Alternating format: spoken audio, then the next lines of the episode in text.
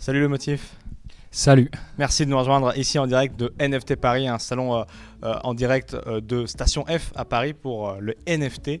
Tu es producteur de musique et on va échanger un petit peu avec toi justement sur l'apport des NFT dans ce milieu de l'industrie musicale. Une chose qu'on n'a pas trop vue encore, une verticale qu'on n'a pas trop vue encore sur Cryptost. Merci de nous rejoindre pour discuter de ça justement. Est-ce que tu peux te présenter en, quelques mots avant qu'on discute de NFT s'il te plaît? Voilà, alors le motif, artiste, producteur dans le rap en France et, euh, et aussi euh, un, fervent euh, passionné de technologie parce que je développe aussi des applications. Ok, alors moi je suis un grand fan de rap et donc un grand fan en, partie de tes, de tes productions justement, de tes instrus. Donc voilà, je tenais, je tenais à le préciser. Ça fait plaisir, merci. Dans l'interview. Quelle vision tu as pour rentrer directement dans le vif du sujet sur les NFT, puisque du coup es un peu, tu touches un petit peu à ça de base. Comment tu as vu ce truc-là arriver? Quand est-ce que tu l'as vu arriver? Et à quel moment tu t'es dit, ok, il peut y avoir des connexions avec la musique?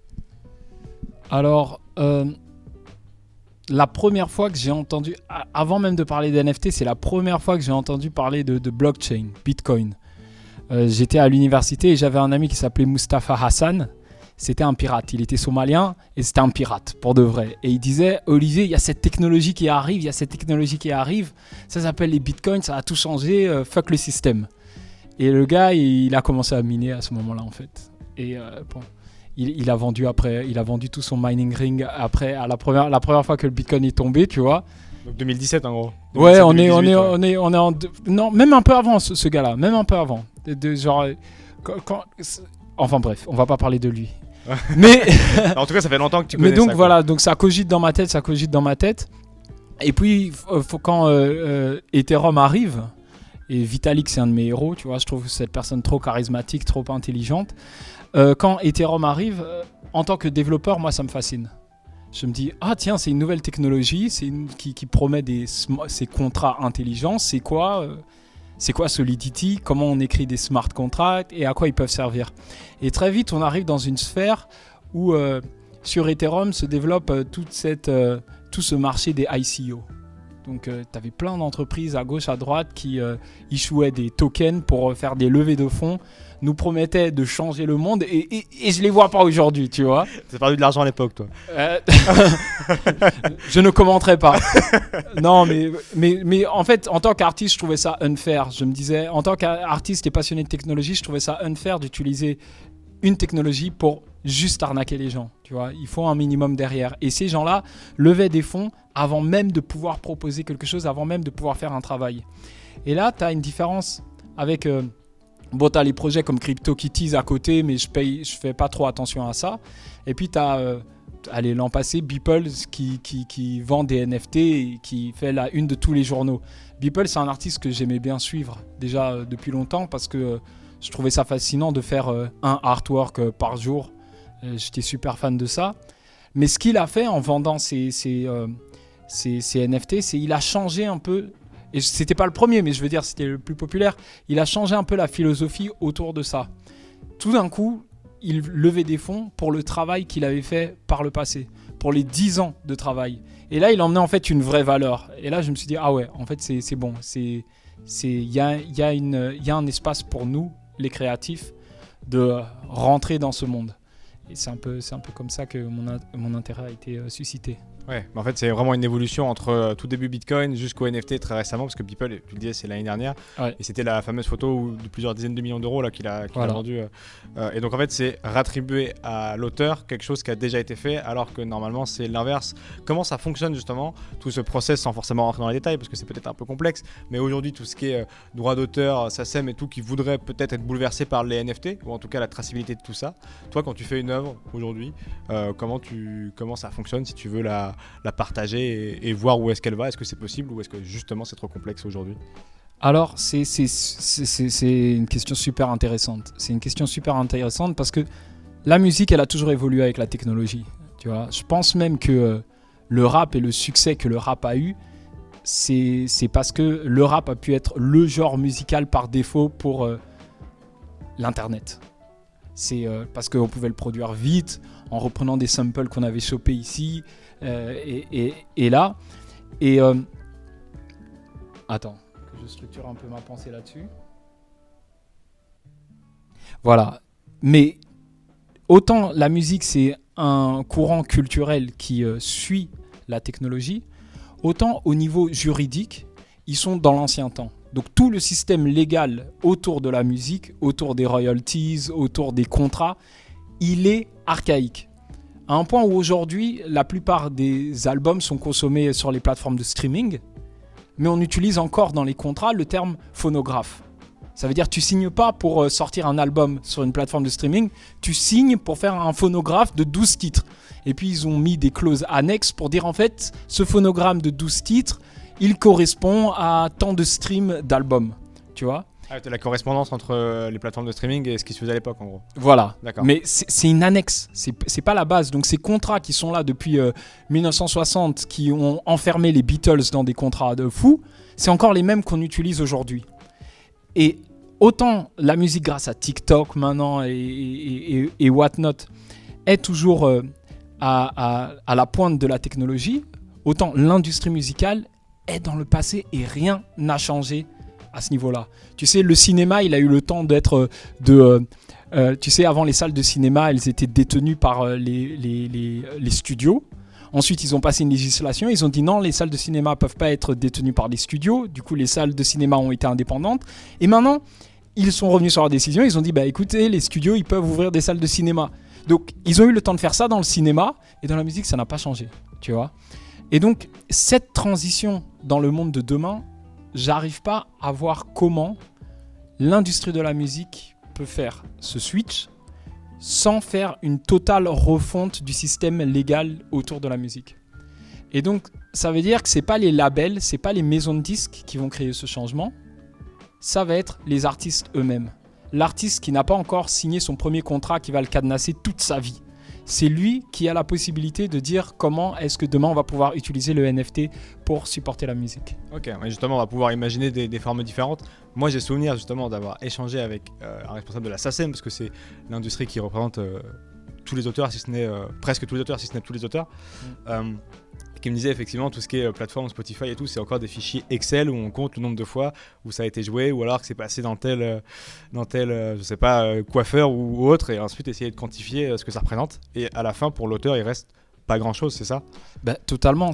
Aujourd'hui, tu regardes un NFT, c'est un fichier JSON, donc JavaScript Structured Object Notation, qui fait à tout casser. S'il y a beaucoup d'attributs dedans, qui fait, je sais pas, 100 lignes, à tout casser un son, une chanson aujourd'hui, sa représentation en XML, c'est un fichier qui fait 3000 lignes qu'il faut, euh, tu vois, mandater une société externe pour euh, écrire avant de poster ton son chez Spotify. Et euh, ça, c'est déjà au niveau technologique, c'est un truc de fou, c'est aberrant. Et ensuite, au niveau légal, bien entendu, tu as, tu as plusieurs, plusieurs niveaux où euh, chaque fois quelqu'un se prend son pourcentage avant que l'artiste puisse se prendre son pourcentage. Et c'est justifié par le fait que tu as un producteur qui investit son argent euh, pour payer les enregistrements. Tu as un distributeur qui a investi son argent pour payer le marketing. Mais aujourd'hui et surtout après le Covid, on se rend compte que le marketing le plus influent d'un artiste, c'est ce qu'il fait sur ses réseaux sociaux. Donc pourquoi est-ce qu'il est en train de donner 40%, 50%, 60% et dans la majorité des cas 92% de son argent alors que c'est lui qui va devoir faire la pub sur son Instagram. Euh, et, et, ouais, le monde il est comme ça. Mais en parlant de la SACEM, parce que moi je, je fais partie de la commission des variétés de la SACEM, et eux ils sont, ils représentent les auteurs et les compositeurs et éditeurs de musique. Ils ne représentent pas les euh, labels, ils ne représentent pas les, euh, les multinationales eux, ils ont envie que, en effet, les artistes, que les auteurs, les compositeurs et les éditeurs gagnent plus d'argent. Et ils voient les NFT comme une réelle opportunité.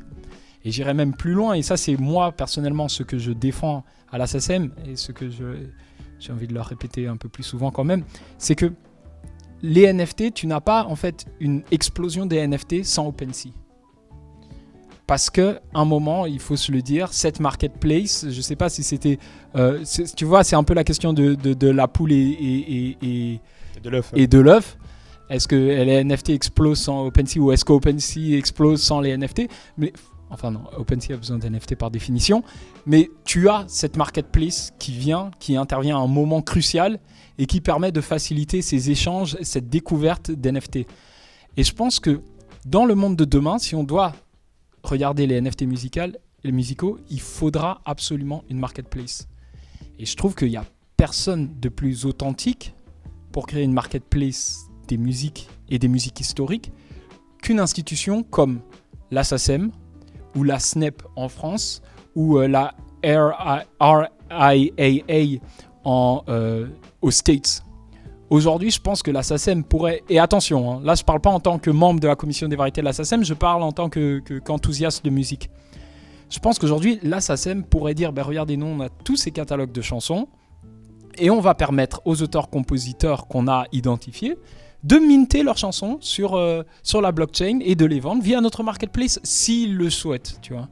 Et je pense qu'en fait, on ne verra pas une révolution euh, des NFT dits musicaux sans euh, l'émergence d'une marketplace qui permet de faire le pont entre le système actuel et euh, la blockchain. Tu as dit un truc super intéressant tout à l'heure qui, justement, tout est intéressant. Moi, je, franchement, je suis fan. Ouais, t'inquiète, je sais. En c'est un truc euh, qui est super concret, que les gens, euh, que ça impacte tous les jours. On écoute tout sur Spotify. En plus, on a tous un compte payant premium pour la plupart. Et effectivement, donc, on voit tous les enjeux que c'est. Et on est tous, on est tous c'est concret pour nous là où c'est très abstrait les NFT. Mais tu as deux, deux, points très intéressants sur lesquels je veux revenir tu as dit, c'est la communauté et, on, donc c'est vous, en fin de compte, qui faites le travail pour vendre les, les streams ou vendre les CD ou vendre les vinyles. Euh, c'est très intéressant parce que c'est le cas aussi de la crypto-monnaie, c'est les communautés qui font qu'ils euh, arrivent à créer des projets. Et tu as dit aussi la question de traçabilité. Quelle est pour toi justement euh, euh, la juste valeur ajoutée des NFT Est-ce que c'est d'avoir la traçabilité pour que, au lieu d'avoir un fichier Excel de 10 gigas pour savoir où est-ce que c'est passé en faisant en partie confiance aux gens euh, et de compter, c'est justement de dire bah en fait on sait que c'est passé là grâce au NFT Ou est-ce que c'est un moyen de bypasser justement de passer directement au-dessus de ces 92% qui sont pris par autrui en allant s'adresser directement à la communauté? Pour toi, c'est quoi le, point le plus fort des deux? En fait, faut partir du, postulat que c'est quoi, c'est quoi être artiste Artiste, a envie de, de, faire ton art et de le.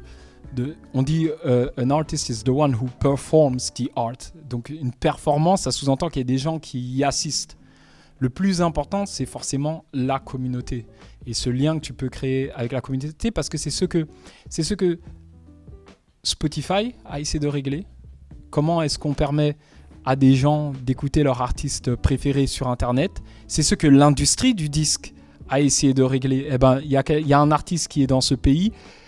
Quel genre de système on peut mettre en place, la vente, la distribution de CD pour que des auditeurs dans ce pays puissent l'écouter et, et, et en vivre pour pouvoir continuer en fait à faire son art. Aujourd'hui, la, solution que les NFT euh, apportent, c'est ce, ce, système de pouvoir aller directement à sa communauté et de trouver un moyen avec la communauté, de faire en sorte que tu puisses, en tant qu'artiste, faire plus souvent ton art. Et je pense que le côté traçabilité, il n'est pas si important parce que, enfin, si, il est important, mais dans le cadre de la musique, je vois pas un système remplacer par exemple euh, Spotify ou remplacer YouTube pour la distribution des chansons. Je pense pas que ça va arriver, je pense pas que ça doit arriver. Quelqu'un, il a envie de se lever, il a envie de se connecter à, comment ça s'appelle, à Spotify et de trouver une chanson qu'il aurait peut-être jamais écoutée euh, jusque-là. Par contre, c'est un complément vital qui permet à l'artiste d'arrêter de prendre sur lui des risques financiers. Quand je parle des risques de financiers, c'est quand tu es un artiste, tu travailles pas, tu dois payer ton loyer, tu vois. Et là, avec le NFT, tu peux directement t'adresser à ta communauté. Et si ta communauté veut te soutenir, elle peut, directement te soutenir sans devoir prendre un abonnement Spotify, sans devoir prendre un, truc X. Mais je le vois ça en parallèle de tout le système Web 2 qui est là. Je ne le vois pas disparaître en fait. Ok, bah, tu utilises déjà le système Web 2, Web 3, on voit effectivement, tu as déjà la réflexion assez avancée sur le, le, financement de la communauté. Et nous, celui qu'on connaît le plus, effectivement, c'est Booba qui a fait un NFT qui a fait beaucoup de bruit. Euh, comment tu vois justement ce genre de choses? Est-ce que c'est un son euh, que tu vas donner à la communauté? Il y a euh, Pianity aussi qui existe en plateforme de de partage et on voit effectivement des NFT de musique euh, plus ou moins d'artistes plus ou moins connus s'échanger à plusieurs dizaines de milliers d'euros. Et c'est vrai que la question c'est mais à, quoi ça sert? Est-ce que c'est la seule personne qui peut l'écouter? Est-ce que euh, est-ce que c'est là tu, possèdes les droits euh, de, de cette musique? Est-ce que tu peux la diffuser gratuitement derrière? Toi comment tu vois justement ce, côté là est-ce que tu ça serait effectivement un moyen comme un crowdfunding une sorte de crowdfunding de soutenir l'artiste en disant bah je ce NFT comme tu as un NFT d'art Ou est-ce que c'est aussi de donner euh, des, composants, des composantes pardon, euh, euh, de droits d'auteur ou autre à l'intérieur de ce NFT dans le contrat qui irait avec ce NFT bah, Je pense que si dans le Web 2, c'était les plateformes écrivent les, les, règles, dans Web 3, c'est les communautés qui choisissent leurs règles. Parce qu'il se passe un truc avec, tu connais l'offre et la demande, où si jamais toi en tant qu'artiste, tu décides de vendre des NFT et tu dis je vais vous donner des chansons exclusives, bah si tu donnes pas de chansons exclusives derrière et que c'est ça les règles que tu as données à ta communauté, bah ton NFT, euh, la valeur, elle va juste se cracher quoi. Rect. Tu vois Tu te fais rect comme on dit. Voilà, exactement. et, et, et, et, mais si vous mettez en, en, en place, comme Booba l'a très bien fait, un set de règles qui sont claires, voilà, avec ces NFT, vous allez pouvoir avoir mes chansons et le gars sort vraiment des chansons et les propose vraiment en exclusivité ainsi que des clips aux gens qui ont ces NFT eh ben là ça fonctionne. Mais je pense que c'est ça la distinction. Alors est-ce que ça ressemblera à du crowdfunding? Est-ce que ça ressemblera à euh, euh, vous avez un pourcentage de mon publishing? Est-ce que ça ressemblera à X, Y? C'est pas tant c'est pas tant ça la question en fait. Parce que c'est décentralisé, ce sera chaque communauté qui choisira euh, ses règles. Et toi, qu'est-ce que tu aimerais en faire alors de, ce, de cet outil-là? Dans le meilleur des mondes Alors, moi, dans le meilleur des mondes, déjà, ouais, moi j'ai envie de j'ai envie de continuer à faire de la musique, tu vois. J'ai envie de continuer à faire de la musique et euh, le soutien financier, il est très important pour moi. Mais euh, je suis pas, je, trouve que c'est injuste de, c'est injuste de, de, de, de, pas valoriser la communauté. Tu sais, moi, je, désolé, parce que je sais qu'on approche de la fin, donc euh, je vais partir sur une petite tangente. C'est, tu sais, moi, je regarde Netflix. Et je, je suis un des premiers à avoir acheté un abonnement Netflix. Tu vois, dans toute ma famille, ça veut dire c'est moi qui leur donnais mes codes. Et euh, Netflix aujourd'hui, c'est une, énorme puissance mondiale. Enfin, dans le milieu du divertissement, on va dire. À cause de leur influence. Si je me désabonne à Netflix, je sors perdant. J'ai perdu tout l'argent que j'ai versé à Netflix toutes ces années-là. On peut voir que le marché du NFT, il monte, il descend, euh, surtout en ce moment. Mais quand bien même tu vends ton NFT, tu repars avec quelque chose avec quelque chose. Aussi petit soit-il, tu vois, faut pas avoir les yeux trop grands. Aussi petit soit-il. Et ça, c'est une différence cruciale. Moi, j'ai envie que la communauté qui m'aide, qui investit sur moi pour m'aider à pouvoir faire mon art et pouvoir faire des grandes choses, ben, elle puisse repartir avec quelque chose. Donc forcément, pour moi, un NFT, c'est non seulement une façon pour moi de faire mon crowdfunding, et je vais le faire là euh, très prochainement, mais j'ai envie de rendre les droits et les royalties aux gens qui achètent les NFT. Et je trouve que c'est normal si tu participes au financement de mon projet, c'est normal que tu aies une rente ou des dividendes si mon projet fonctionne, tu vois. Et, mais le seul moyen que tu peux faire ça, c'est si tu n'es pas signé en maison de disque. Le seul moyen que tu peux faire ça, c'est si tu n'es pas bloqué dans le système légal euh, archaïque, tu vois. Et je le suis pas. C'est ça, c'est ça qui est important. Ouais. Mais tu dis que c'est normal, mais c'est normal dans le Web 3 que tu disais tout à l'heure, mais c'est pas du tout normal dans le Web 2. Ta vision effectivement de euh, la communauté a pris un risque et où elle t'a soutenu et donc c'est normal si elle peut en tirer quelque chose. C'est pas quelque chose qui saute à l'esprit euh, du monde actuel, au contraire, c'est que dans un sens. Donc c'est vraiment changer de paradigme ce que tu nous dis là, donc c'est encore plus, encore plus beau. C'est aller vers ce qui est naturel. Comme tu dis dans le Web 2, c'est, c'est, ce sont pas des, des, règles et des statuts qui sont, qui, sont, qui sont là parce que tout le monde veut prendre son pourcentage. Les plateformes veulent prendre leur pourcentage. Ouais, mais c'est ça la norme justement. C'est ça que je te dis, c'est ça qui est normal. C'est pas bien sur le principe si on est sur cette vision-là. Mais c'est ça la normalité. Oui, oui, je tu vois. casses les codes, tu vois ce que je veux dire. Oui, je casse les codes, mais de même que Galiléo, il disait euh, la Terre elle est ronde et tout le monde lui disait bah non, elle est plate, tu vois. à ce moment-là, il cassait les codes, mais en vrai, c'était logique d'avancer dans cette direction et je pense que si c'est pas moi qui le fais ce sera un autre et si c'est pas un autre à un moment l'humanité va le faire d'elle-même. Parce que la technologie le permet aujourd'hui. Parce que la technologie le permet aujourd'hui c'est trop bien. Ben, on va suivre euh, très attentivement tout ça. Merci beaucoup le motif. Merci à toi